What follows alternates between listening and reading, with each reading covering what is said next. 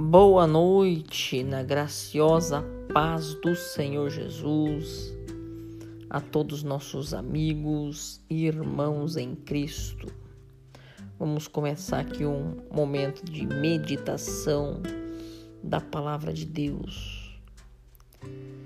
O maior inimigo do teu sucesso presente é o teu sucesso passado. Ou seja, nós não devemos ficar preso naquilo que aconteceu, né? Não devemos ficar preso no nosso passado, em momentos passados, em histórias passadas.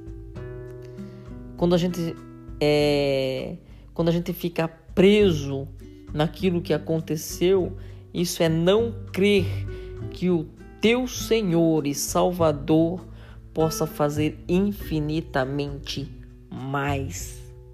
Se, se aquilo que te passou,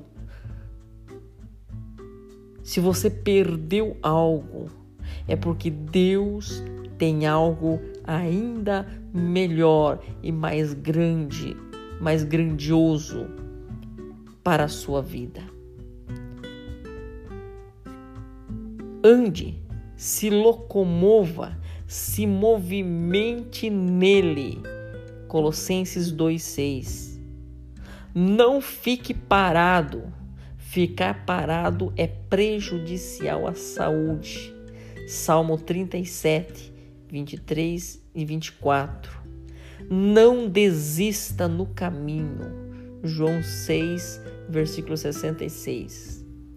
Se Ele é o teu Senhor e Salvador e você anda nele e com Ele, Ele será glorificado através das lutas e guerras que você enfrentará e vencerá. Então, para finalizar, não desista no caminho, não pare, não retroceda, não olhe para as pedras, não olhe para trás, não faça como a mulher de Ló. O Senhor mandou sair e não olhar para trás, não olhar para o seu passado, seja ele bom ou ruim, não volte atrás